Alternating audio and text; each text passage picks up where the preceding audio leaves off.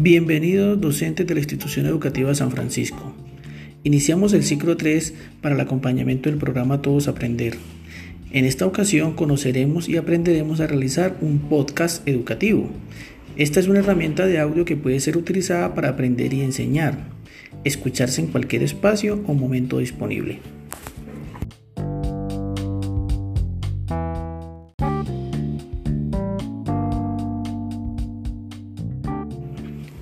El podcast educativo permite establecer comunicación con los docentes, estudiantes y padres de familia, y de esta manera brindarles orientaciones para apoyar los aprendizajes de los estudiantes en la situación actual.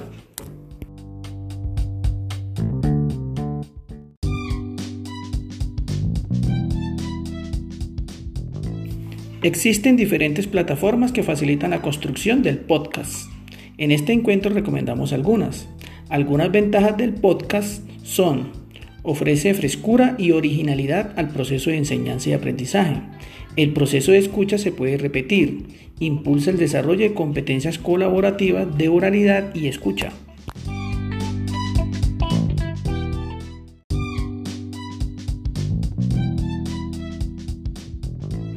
Algunas recomendaciones al momento de grabar.